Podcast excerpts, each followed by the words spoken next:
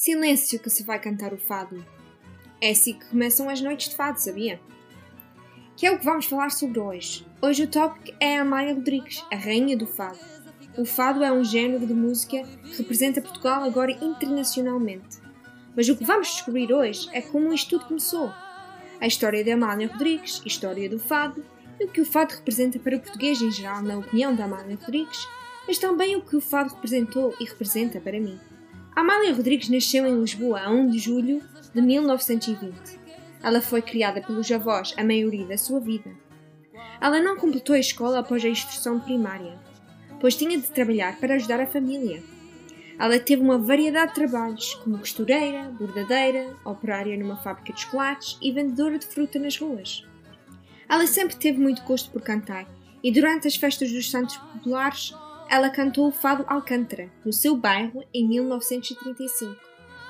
Ela continuou a cantar o fado em festas desse género, por muitos anos, até que um dia ela fez sua estreia profissional em 1939 no Retiro da Severa, que era um salão dos fados. Depois ela começou a fazer mais atuações a nível nacional, até que ela ficou conhecida internacionalmente. Ela ficou conhecida como uma figura, um símbolo da história do fado, e assim dizem que ela foi capaz de levar o fado ao mundo. Isso sendo só possível porque ela trouxe o mundo ao fado. Fado, como alguns sabem e alguns não sabem, originou em Lisboa em 1860 e este evoca sentimentos aos problemas do dia a dia dos portugueses, as dores, a saudade. Fado é uma narrativa do cotidiano, inicialmente ligado à marginalidade das pessoas mais pobres em zonas pobres. Fado até ao final daquele século começou a ficar famoso, até no teatro. Fado então começou a ser para todas as classes sociais, mas continuando a evocar os mesmos sentimentos.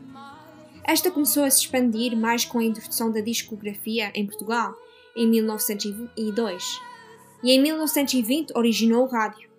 Este género de música então se tornou a música popular urbana em todo o país.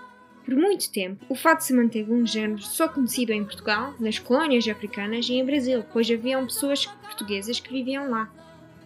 Não foi até 1943, quando Amália Rodrigues se apresentou ao público espanhol, que o fado ficou bem conhecido além fronteiras.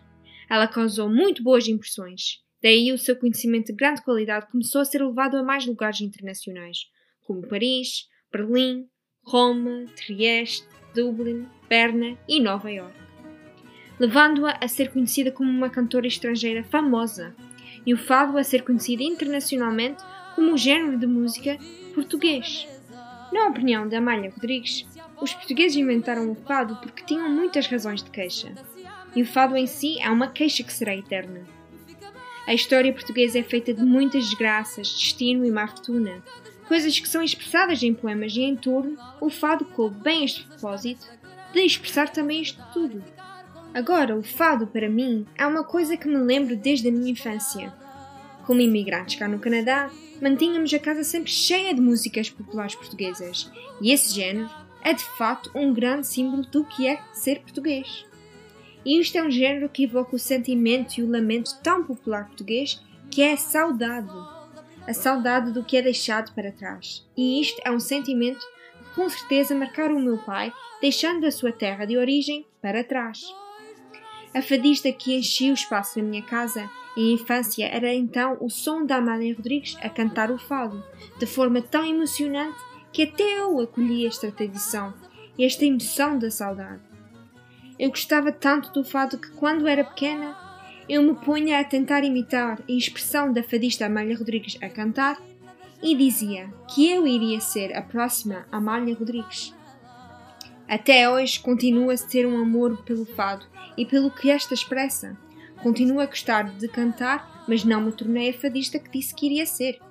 Mas enfim, são sonhos de criança. Naqueles tempos, em criança, eu compreendia um pouco a necessidade de meu pai querer sentir a emoção do fado e o gosto que ele tinha deste género.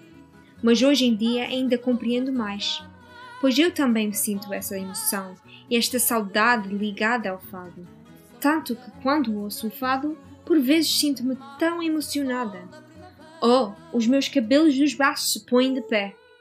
É uma sensação que não só o coração sente, mas o corpo todo sente, pois eu, após ter mudado para os Açores, Portugal, aos 7 anos e ter vivido lá 11 anos, ao voltar a emigrar para fora de Portugal, para cá, para o Canadá, sinto o que o meu pai sentia e compreendo a narrativa emocionante conectada com o fado.